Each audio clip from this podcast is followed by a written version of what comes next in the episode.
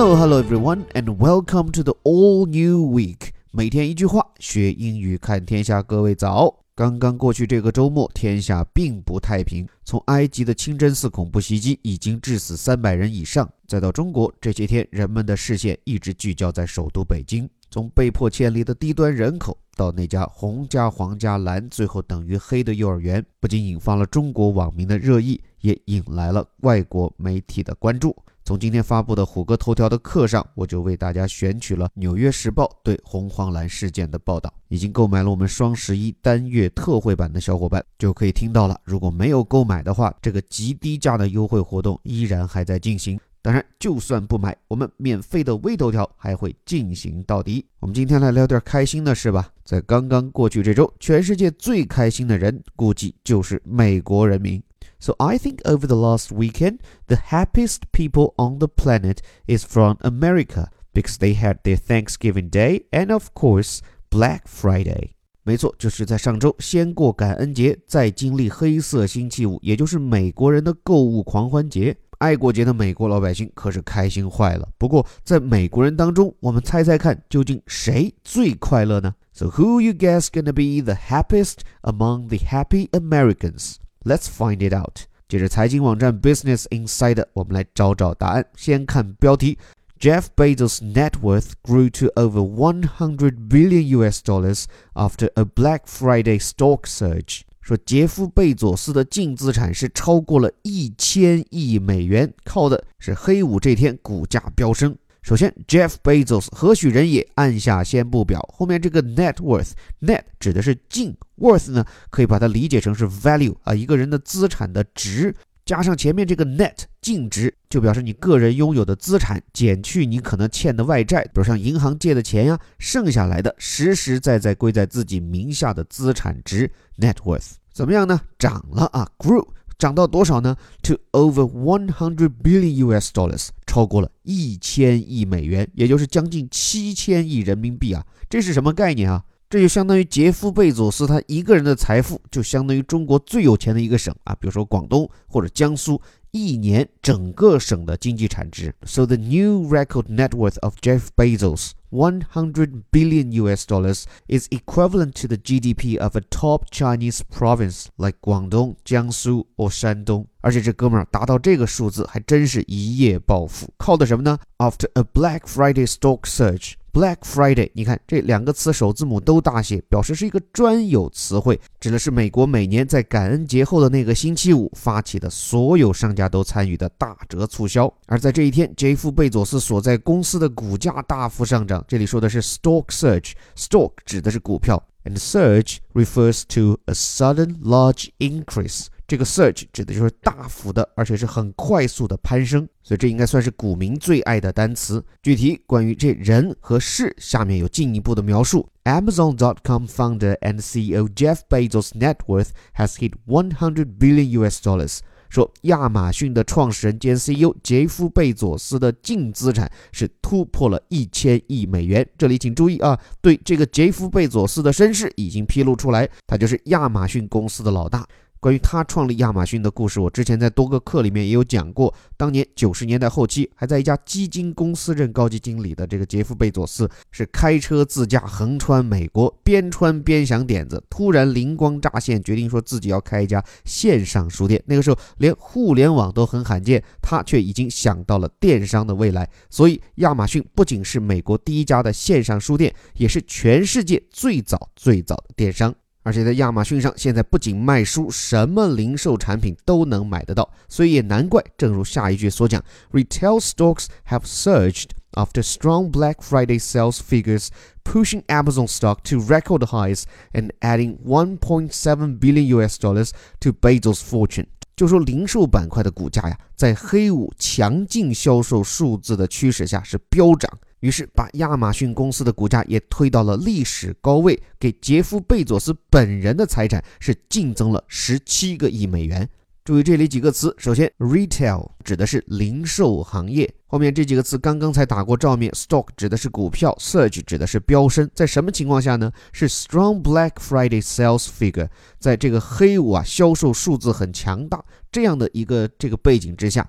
后面这半句 pushing push 加上 ing 非谓语化，就是为了在一句话里面不要出现多个动词，就意味着说这样的一个零售板块，大家个股都在往上走，就得以 push，也就是推动亚马逊公司的股价水涨船高，达到了 record highs，历史高位。record 在这里其实是一个名词，但有些时候啊，名词甲跟名词乙放在一起，放在前面这个名词甲就是修饰后面这个中心语，这个 high 指的是一个高位，股价的高位。Record 记录创记录，注意它的一个拼读。如果这个词是动词，就应该发作 record。注意 r e 发的是 re，然后是 c o r d cord，而且重音在第二个音节上 record。而在这里作为名词就是 record。注意哈，这个 r e 发的是 re，后面这个 cord record。而且，作为亚马逊第一大股东的这个贝佐斯，随着自己公司的股价上涨，他增加了多少呢？add 指的就是增加的意思，增加了十七个亿啊。add A to B 指的就是把 A 加到 B 里面。最后这句最帅气，一千亿身价意味着什么？He would be the first person in the modern era with a known fortune of 100 billion US dollars。他将成为现代历史上第一个已知财富达到一千亿美元的人。Era 指的是时代时期，modern era 其实是对比过往啊，没有对一个人的这个具体财富进行准确追踪的年代。比如说像以前哈，洛克菲勒。石油大亨非常有钱，但他的具体财富没人说得清，也就是估算出来差不多是今天的一千亿美元。但是也有人说是远远超过这个数字，因为当时光是洛克菲勒家族一家的经济产出就占到了美国全国 GDP 的百分之一点五。并且好奇心如我，还顺便去做了个测算。现在美国的 GDP 一年是十八万亿美元，那么它的百分之一点五算下来就是两千七百亿美元。照这个数字来看，确实当年的洛克菲勒比起今天的贝佐斯还要富上一倍多。但是尽管如此，杰夫·贝佐斯已经开创了历史。另外，除了探讨这个千亿美元身价的含金量以外，还有两件事我觉得很有意思。一个就是把贝佐斯送上这千亿神坛的黑五的销量。现在呢，关于黑五的销量统计我还没有看到。但是在这天之前，感恩节当晚的，但是在这之前，美国人在感恩节当晚花在线上购物的消费已经超过了十五亿美元。这什么概念呢？这跟我们双十一根本没得比。双十一的这个销量如果折算成美元的话，光是天猫加淘宝就超过了二百五十亿美元。所以这十五亿美元等于是它的一个零头，但是啊，要注意到，首先这十五亿美元它只是在黑五之前一天的这个销售才刚开始的时候，还没算上后面的黑五当天以及礼拜一的那个网上的购物节呢。而且呢，这十五亿美元。比起去年同期是上涨了将近百分之三十，正是由于礼拜四的这个数字比起去年涨了百分之三十，才使得第二天礼拜五的时候，华尔街的投资者们才对零售板块充满信心。在根本没有看到黑五实际销量的情况下，他们就已经追涨零售股价，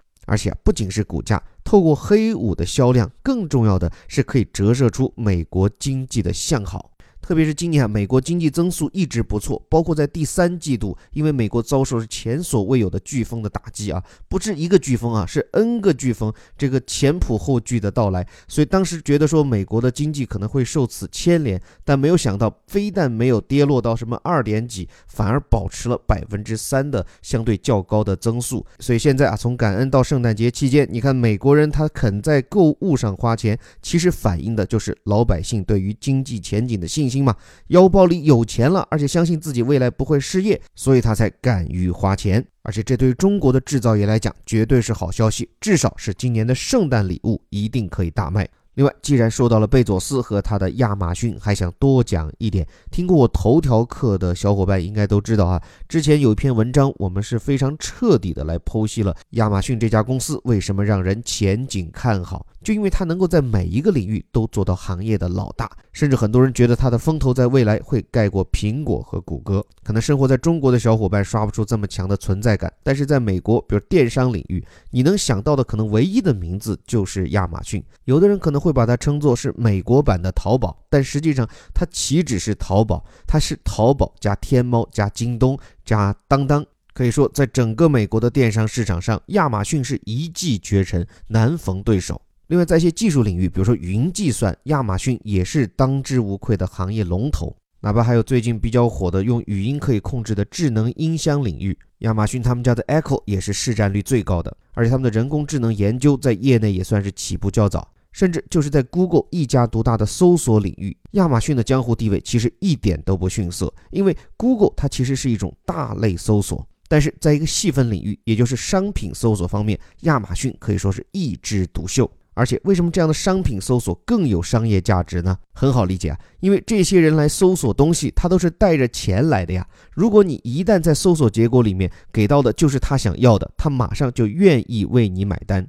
这种搜索的变现转换效率可以说是任何搜索引擎都做不到的。你想想看，我们去 Google、去百度上面，我们多数时候搜索一个信息，我们是搜完就跑呀；而在亚马逊上，你搜一个商品，搜完你可就是为他买单啊。所以，亚马逊这家公司不仅技术领先，而且离钱很近。所以，由于众所周知的原因，当我们的注意力依然集中在国内的马云爸爸身上时，其实我们也应该清醒。至少在大洋彼岸，还有一个美国版的马云，不仅心很大，舞台同样也很大。最后，大家如果有兴趣，还可以去购买我十月份在虎哥头条所讲到的这篇登载于《华尔街日报》的剖析亚马逊的文章，很有启发意义。另外，照例给各位留一道选择题：像亚马逊在美国这么厉害。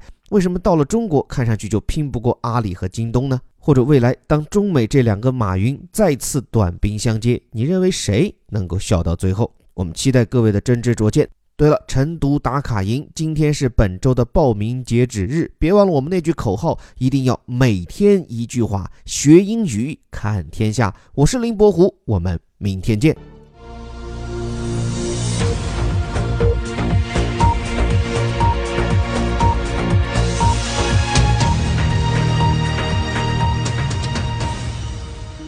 Jeff Bezos' net worth grew to over 100 billion US dollars after a Black Friday stock surge.